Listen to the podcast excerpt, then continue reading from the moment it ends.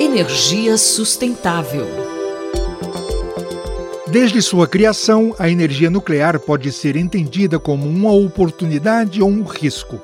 Apesar de ser uma fonte de energia não renovável, ela é uma opção limpa quando comparada às outras. Eu sou Ferraz Júnior e vou conversar com o professor Fernando de Lima Canepeli, da Faculdade de Zootecnia e Engenharia de Alimentos da USP, sobre a energia nuclear. Professor, qual a situação da energia nuclear pelo mundo e no Brasil? Devido ao risco de acidente nuclear, gerar energia termoelétrica por meio de elementos nucleares envolve polêmicas e debates sobre os problemas do modelo. Segundo dados da Associação Nuclear Mundial, em 2019, cerca de 447 reatores nucleares estavam ativados no mundo, em 30 países diferentes. No Brasil, as usinas Angra 1 e Angra 2, no Rio de Janeiro, são responsáveis pela produção energética nuclear do país. Também é a sétima maior reserva de urânio do mundo.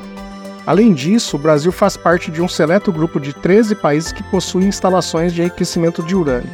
Uma das características do material é a alta densidade energética, que com uma pastilha de 1 centímetro de comprimento e diâmetro gera aproximadamente o equivalente a 22 caminhões tanques de óleo diesel.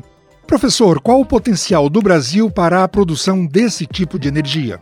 As obras para a construção de Angra 3 estão sendo retomadas e, segundo o Ministério de Minas e Energia, novos projetos devem ser lançados para elevar a produção de energia nuclear e de urânio no Brasil. A grande polêmica por trás da postura são os riscos de um acidente nuclear em um país com abundância de recursos renováveis, como energia eólica, solar e hídrica, por exemplo. O Brasil é um dos poucos países com capacidade de enriquecer o urânio e utilizá-lo para gerar energia, e possui uma das maiores reservas mundiais do recurso nuclear.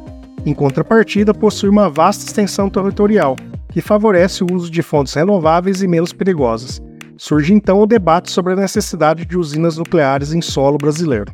Eu conversei com o professor Fernando de Lima Canepeli, da Faculdade de Zootecnia e Engenharia de Alimentos da USP, sobre o papel da energia nuclear no Brasil.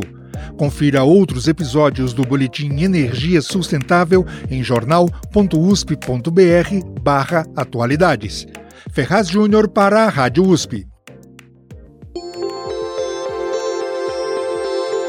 Energia sustentável.